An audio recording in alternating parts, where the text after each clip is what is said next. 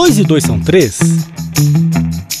Esse é o podcast do Comitê ESPM de Direitos Humanos. Olá, eu sou Gisela Castro. Oi, eu sou a Regina Lima. Nós somos do Comitê de Direitos Humanos da SPM e criamos esse podcast para tratar de temas relacionados a, lógico, direitos humanos. Nosso principal objetivo é debater os artigos da Declaração Universal de Direitos Humanos, sempre trazendo convidados para nos ajudarem nessa tarefa. Em cada episódio, nós vamos convidar ao menos um professor da SPM ou um convidado externo. Antes de começar, preciso apresentar a vocês a Gisela Castro, que é professora do programa de pós-graduação em Comunicação e Práticas de Consumo da SPM, o nosso PPG-Com. Formada em psicologia pela UFRJ e seu mestrado e doutorado foram feitos em comunicação e cultura, também na Federal do Rio. E a minha companheira nessa empreitada é a Regina Lima, mestre em comunicação e práticas de consumo pela SPM São Paulo, jornalista formada pela Casper Libero e assessora de comunicação da SPM há muitos anos. No episódio de hoje, nós tratamos do artigo 2 da Declaração Universal dos Direitos Humanos. O artigo 2 é composto por dois parágrafos. Parágrafo 1. Todo ser humano tem capacidade para gozar os direitos e as liberdades estabelecidos nessa declaração, sem distinção de qualquer espécie, seja de raça, cor, sexo, idioma, religião, opinião política ou de outra natureza, origem nacional ou social, riqueza, nascimento ou qualquer outra condição. O segundo parágrafo diz que não será também feita nenhuma distinção fundada na condição política, jurídica ou internacional do país ou território a que pertence uma pessoa, quer se trate de um território independente, sob tutela, sem governo próprio, quer sujeito a qualquer outra limitação de soberania.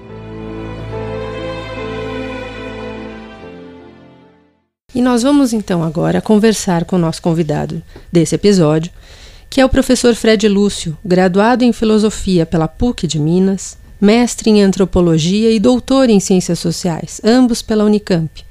Professor da SPM de antropologia desde 1999 e coordenador da SPM Social, que é a agência de voluntariado universitário da instituição.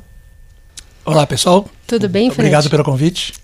Muito bem, Fred, obrigada por ter aceito o nosso convite. A gente queria, por favor, que você começasse debatendo com a gente o que o primeiro parágrafo desse artigo que fala sobre a capacidade que todos devem ter de gozar os direitos e as liberdades previstas na declaração sem distinção de qualquer espécie. O que, que significa isso em termos de tolerância e intolerância? É, esse parágrafo, especificamente esse artigo, mas esse parágrafo em especial, ele traz uma questão super relevante para a gente que é pensar um pouco a diversidade. Isso. É, e pensar a diversidade nos remete também à antinonímia disso, que é pensar a unidade. Nós somos seres humanos, uhum. pressupõe que haja uma unidade aí. Mas, ao mesmo tempo, quando nós olhamos para nós mesmos, nós observamos uma diversidade incrível de jeitos de ser, de cultura, de língua, de religião, de credos e de uma série de questões que até a antropologia e as ciências sociais trabalham. Então, é, quando você coloca é, isso num registro jurídico Vamos pensar que a Declaração Universal dos Direitos do Homem é um, é um documento jurídico Sim. assinado é, por vários países, se eu não me engano, está na casa dos 180, 190 países que assinaram essa declaração.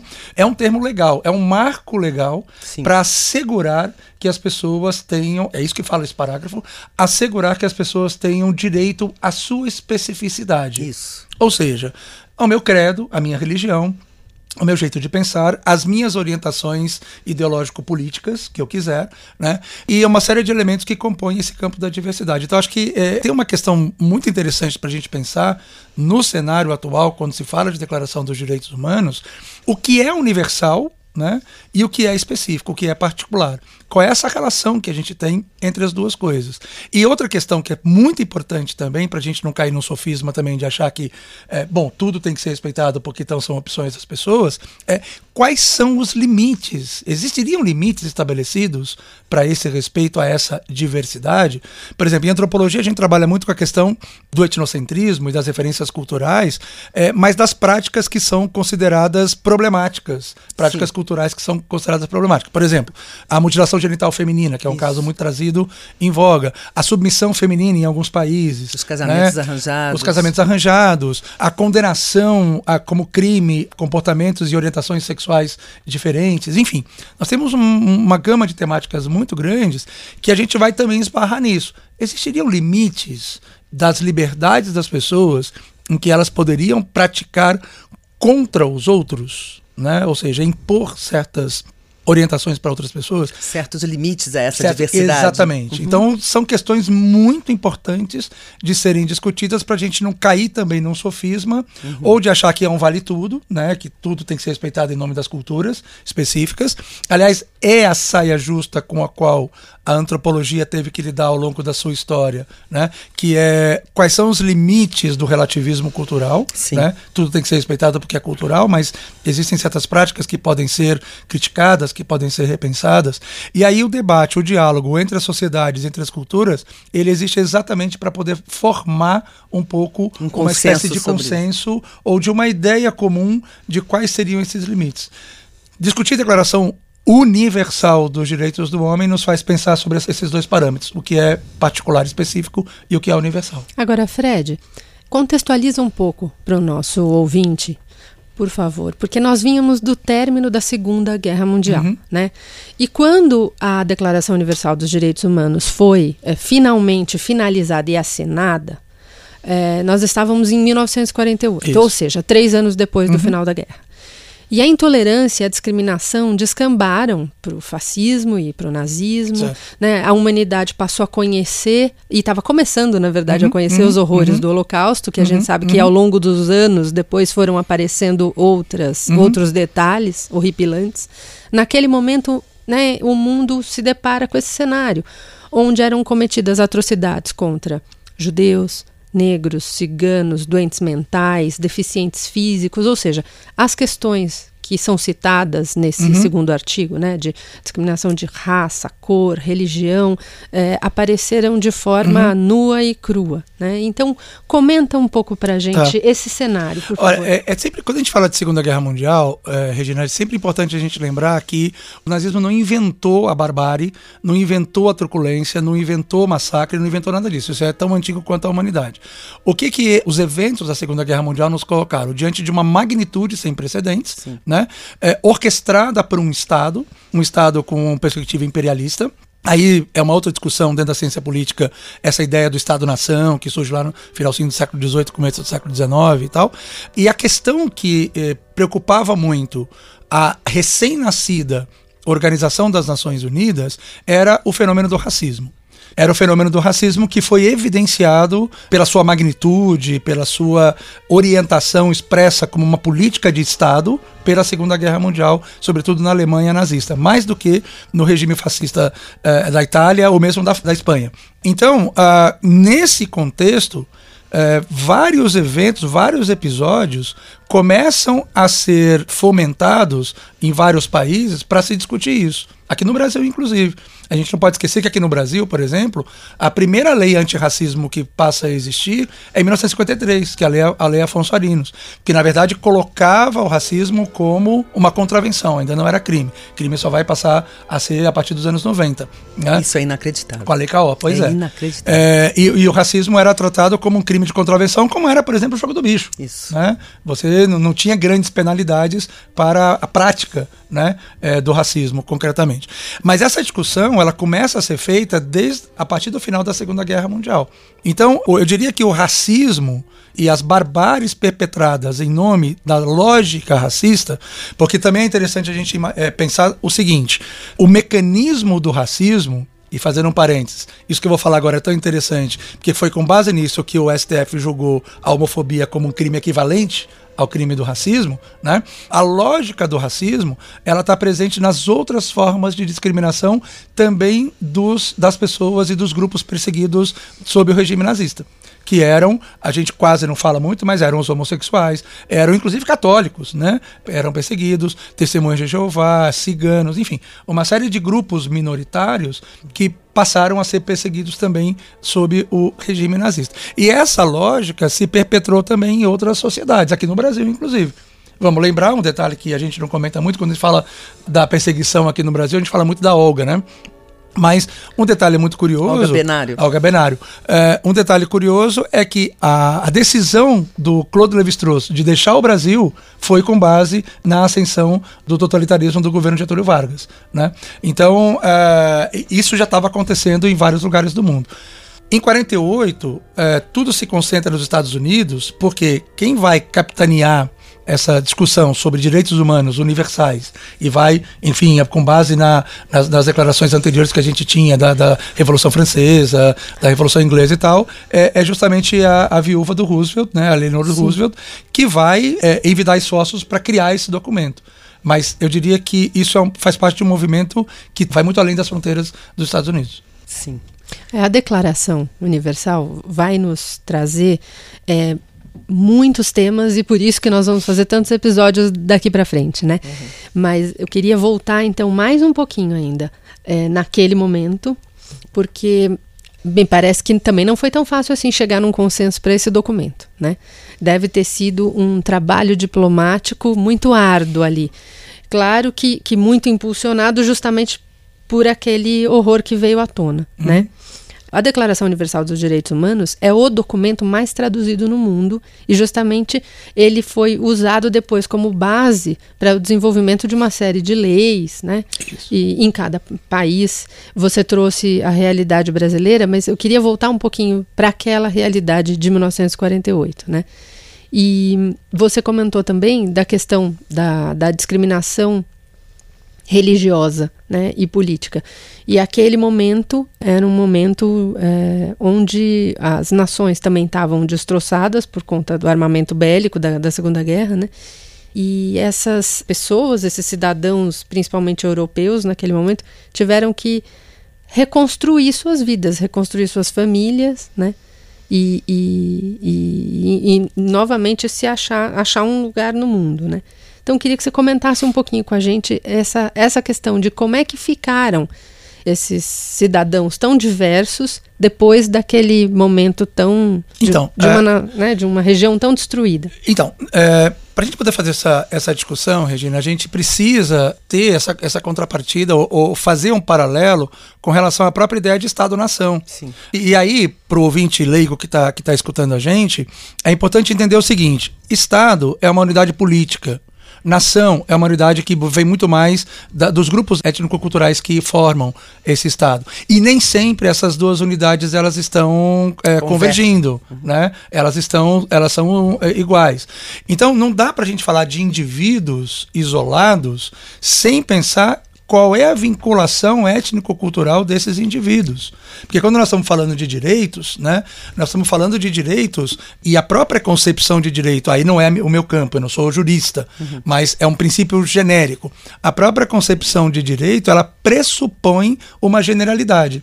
Afinal de contas, um dos axiomas mais básicos que o direito que a gente reproduz é o direito é igual para todos.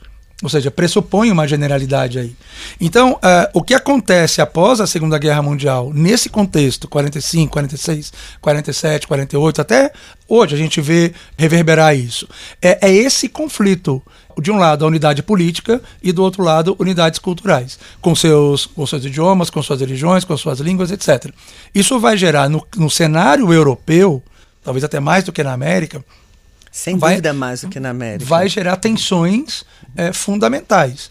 E aí a ideia de um direito internacional, não só direitos humanos, né? Uhum. A ideia de um direito internacional vai surgir também, vai se consolidar para tentar preservar certas situações em que o próprio direito do país não consegue resolver.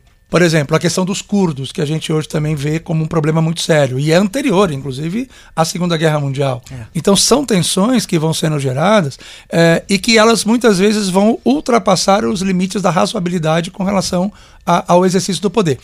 Porque daí também tem uma outra questão conceitual para entender esse cenário pós-Segunda Guerra Mundial, que é a concepção de Estado que começa a se moldar aí. Né? Qual é a autoridade que o Estado tem sobre o indivíduo? Qual é o poder que o Estado tem de controlar o indivíduo eh, e suas liberdades? Quem é que vai definir isso? Eu acho que quando a gente fala de direitos humanos, Eu vou evocar o um nome de um autor que ele muitas vezes ele está na área jurídica, mas ele também é muito estudado pelos cientistas políticos, que é o italiano Norberto Bobbio, Sim. e que tem uma reflexão muito interessante sobre direitos humanos e sobre a própria Declaração dos Direitos Humanos, né, que navega entre essas três esferas. De um lado você tem a esfera jurídica, a esfera do direito, do outro lado você tem a esfera política, que é a esfera do Estado, mas você tem também a esfera da sociedade civil né, dos direitos e liberdades individuais. Então você estava justamente falando do limite que tem que haver entre Estado e nação. Acho que o, problema está aí, né? Então, não é que tem a ver, é, é, que tem que existir, é que esse limite já é dado pela própria condição. É. Nem sempre a unidade política corresponde à unidade nacional. É, eu vou dar um exemplo que para nós hoje está muito claro no Brasil, que é com relação aos direitos indígenas.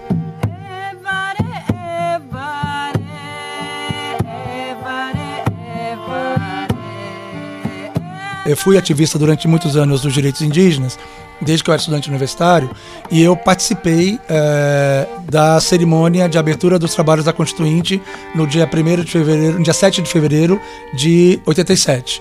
Eu estava lá na esplanada dos ministérios com um grupo de lideranças indígenas, a gente estava lá reivindicando a questão dos direitos indígenas e, e durante todo o processo de elaboração da Constituição, até 5 de outubro de 88, que foi a promulgação da Constituição, é, havia um pleito muito interessante do movimento indígena e dos indigenistas.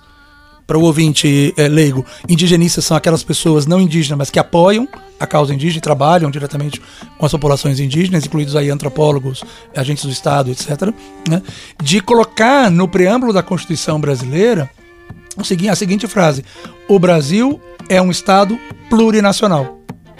Ou seja, nós temos aqui dentro várias nações várias etnias que formam nações, as chamadas nações indígenas, Sim. né? E, e, evidentemente que isso na época pegou muito mal, sobretudo com relação aos militares. A gente estava acabando de sair de uma ditadura e tal, e esse preâmbulo evidentemente que não foi aprovado. Mas isso revela que também aqui no Brasil a gente tem um pouco essa tensão entre o que é a unidade nacional e o que é a unidade política, é, que é o Estado.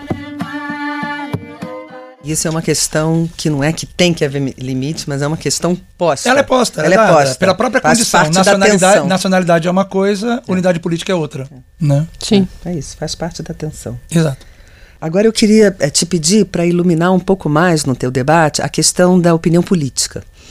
Acho que a gente já falou, já cobriu aqui alguns uhum. outros aspectos desse artigo, da declaração, mas a gente podia agora trabalhar. É, eu evoquei agora há pouco o nome do Norberto Bob, eu vou voltar então para ele, porque ele é um autor que vai dizer que é, também nesse cenário, nesse campo político, da diversidade política, existe uma problemática dos direitos humanos, que é como a gente pode garantir a pluralidade. Isso é um princípio básico da ciência política, né? Você tem diversidade de interesses na sociedade, esses interesses se agregam em determinados grupos de interesse que formam as, as chamadas correntes políticas, alguns chamam de ideologia, mas ideologia vai muito além disso, enfim, e que formam então os grupos organizados que vão ocupar as esferas do Estado para conseguir ter os seus interesses eh, garantidos de alguma forma. É assim que se dá a diversidade. Numa democracia representativa, né, eh, o que acontece? Essas várias linhas de atuação vão gerar eh, grupos, partidos políticos, grupos políticos que vão constituir a tensão do cenário político para conseguir os seus pleitos ou não. É, um dos pontos fundamentais é a garantia dessa liberdade de pluralidade de diversidade. Aí, novamente, nós esbarramos com uma questão que eu coloquei anteriormente, que é qual é o limite disso? Existiria limite para isso? Por exemplo, a, na Alemanha hoje é totalmente proibido, chega a, a ser crime, categorizado como crime, manifestações nazistas. Porque os alemães entendem que práticas totalitárias elas não podem representar diversidade e sim imposição.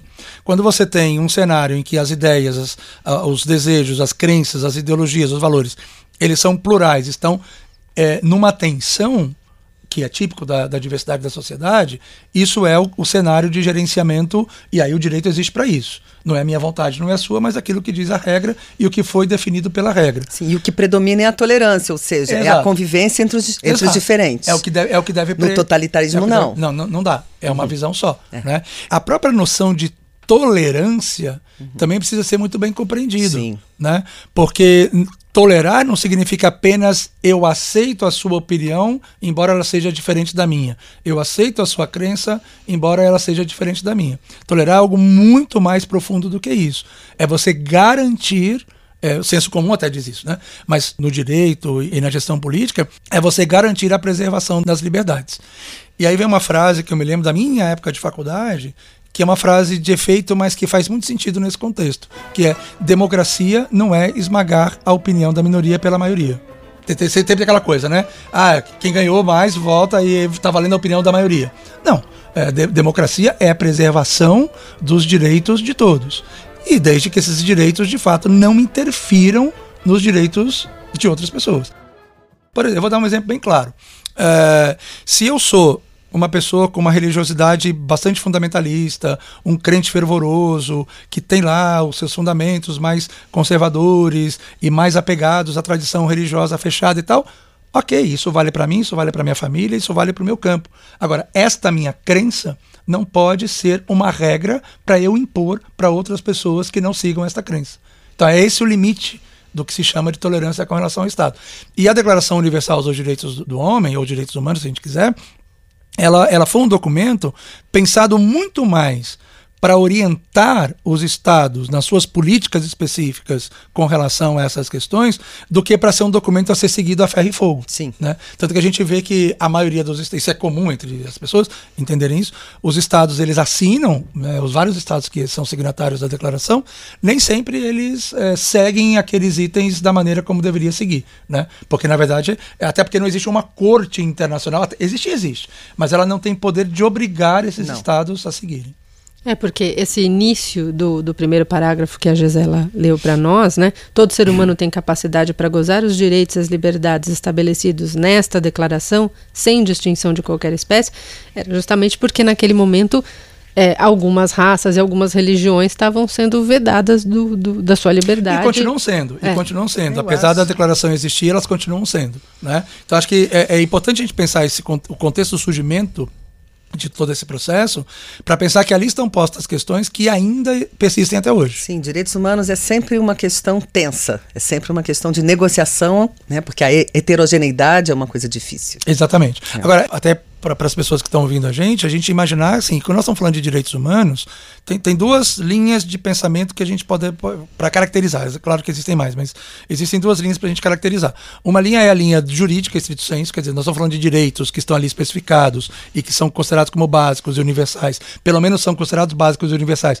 por aqueles que assinaram, porque existe toda uma, uma discussão, né? Até que ponto essa universalidade ela existe, até que ponto ela não, não, não, não engole ou não acaba massacrando a diversidade etc. Mas se aqueles governos assinaram é porque reconhece ali alguns princípios genéricos. Então tem esse, é, é, essa questão jurídica. Mas tem uma outra questão, que é a questão de como eu posso orientar o meu comportamento como sociedade e também o meu Estado a partir dos valores que são expressos aí nessa, nesse documento.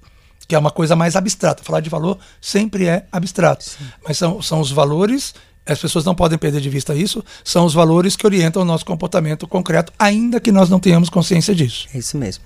É mais fácil você mudar discurso do que você mudar valor exatamente, e. Exatamente. É isso. Por aí isso que a... de vez em quando a gente vê discrepância entre o que se diz Exato. e o que se faz de fato. Exato. E aí a frase que eu gosto muito de um pensador americano do século XIX, que é o Ralph Waldo Emerson, que inclusive ele é um cara que influenciou muito Nietzsche nas leituras que ele fez, que é uma frasezinha de efeito também, que virou meio, enfim, lugar comum, mas é uma frase que tem uma profundidade muito grande. Seus gestos falam tão alto que eu não consigo escutar suas palavras.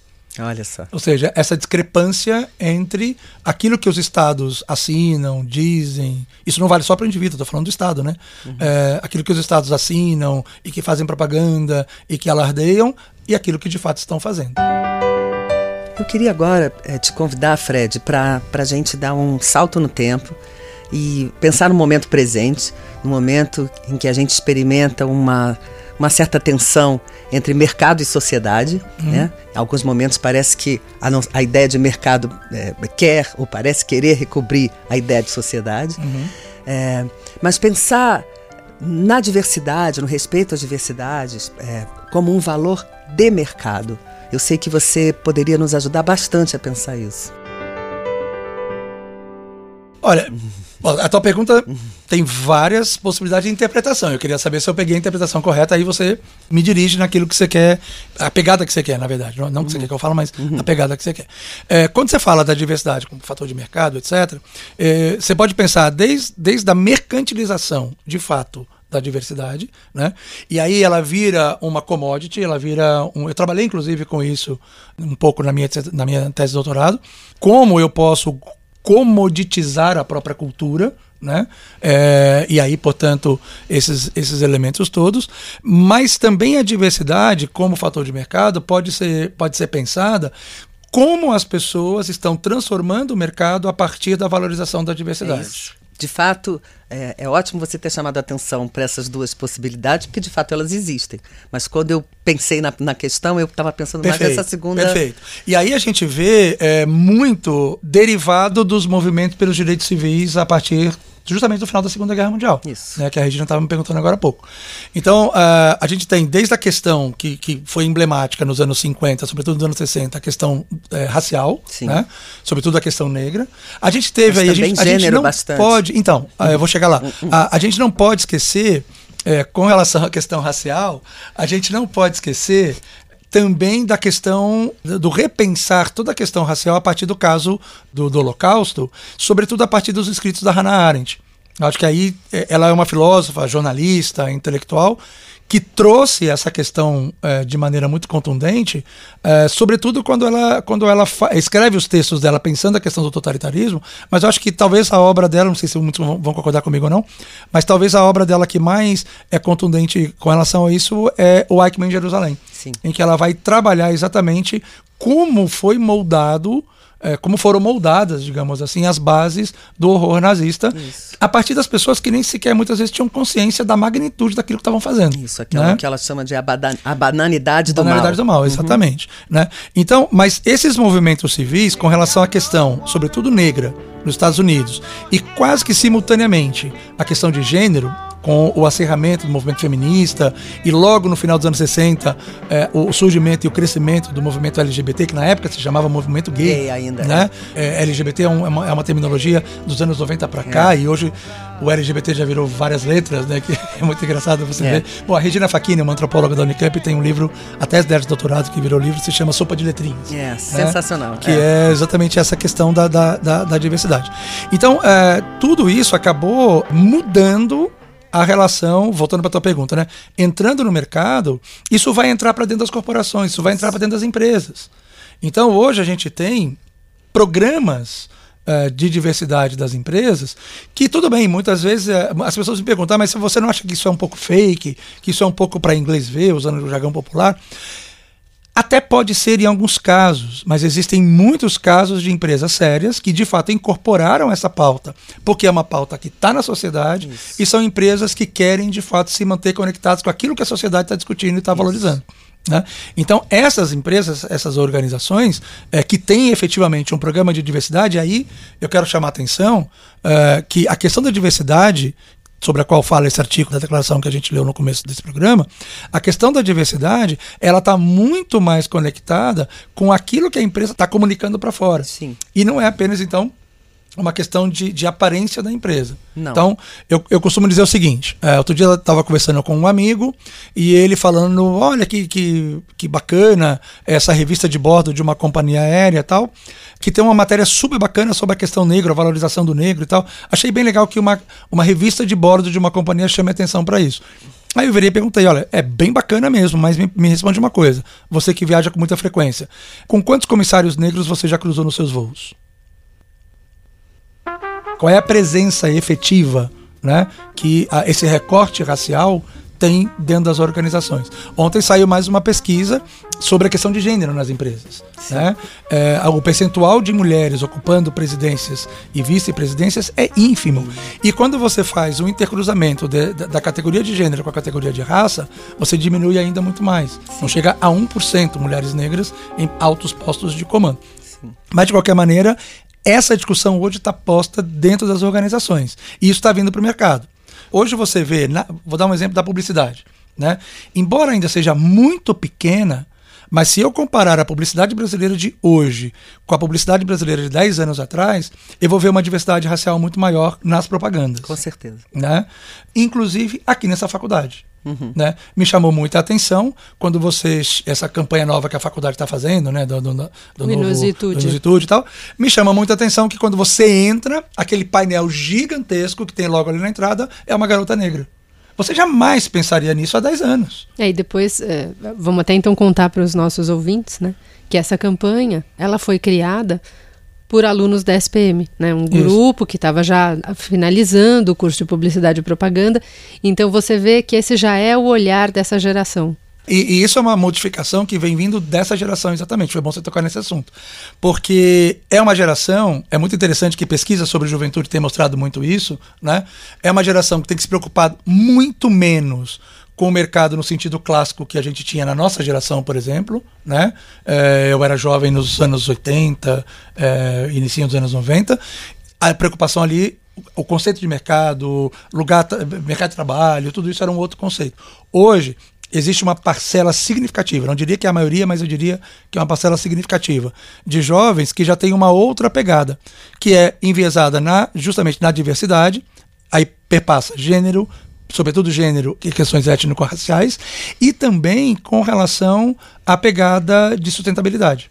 Sim. Então são pessoas que querem, têm essa preocupação e um terceiro ponto importante, que é muito interessante a gente observar, inclusive aqui dentro da, da SPM, que é o ter ou ser, ou seja, uma parcela significativa da juventude que está muito mais preocupada em ser feliz e construir sua vida a partir daí do que em ter uma carreira, ter grana, ser yuppie, ter muito dinheiro e acabar não conseguindo muita coisa com relação a isso.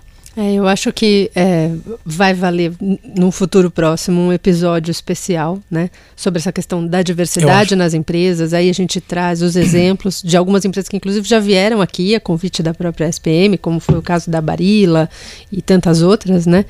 É, mas eu acho que a gente já pode então encerrar, né? Essa entrevista deliciosa, né, Gisela? Nossa, super. A gente podia continuar aqui muito tempo, mas eu adorei que você tenha topado, mesmo que não seja esse o tema central do programa, que você tenha topado trazer é, essa discussão, ou pelo menos iniciar essa discussão, porque eu tenho, eu tenho uma suspeita que você ainda vai voltar aqui outras vezes para conversar com a gente, Fred. Não, obrigado. Porque, é, é, de fato, questão de direitos humanos e, e, e ciências sociais, sobretudo antropologia é. Né? É, porque a gente vê muita discussão sobre direitos humanos no campo do direito, é. né? que é importantíssimo, claro, fundamental, mas existe uma outra pegada, que é uma pegada até mais conceitual e que talvez atinja muito mais o cotidiano das pessoas, que é justamente essa pegada de pensar é, a respeito da diversidade e quais são os limites, tanto para o respeito quanto para a tolerância que a gente tem com relação a certas práticas Isso. culturais.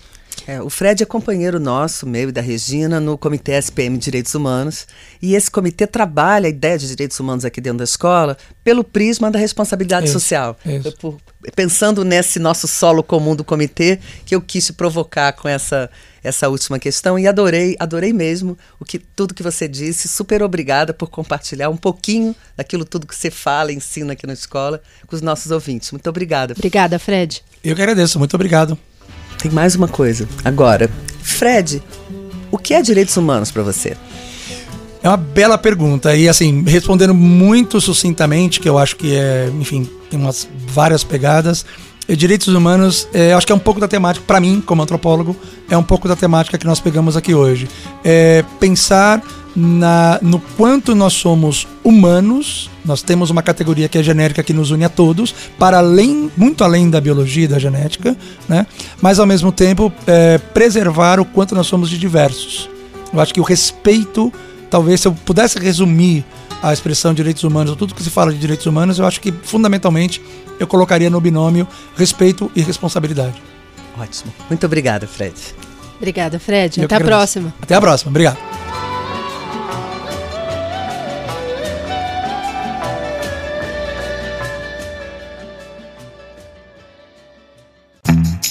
Dois e dois são três? Esse é o podcast do Comitê ESPM de Direitos Humanos.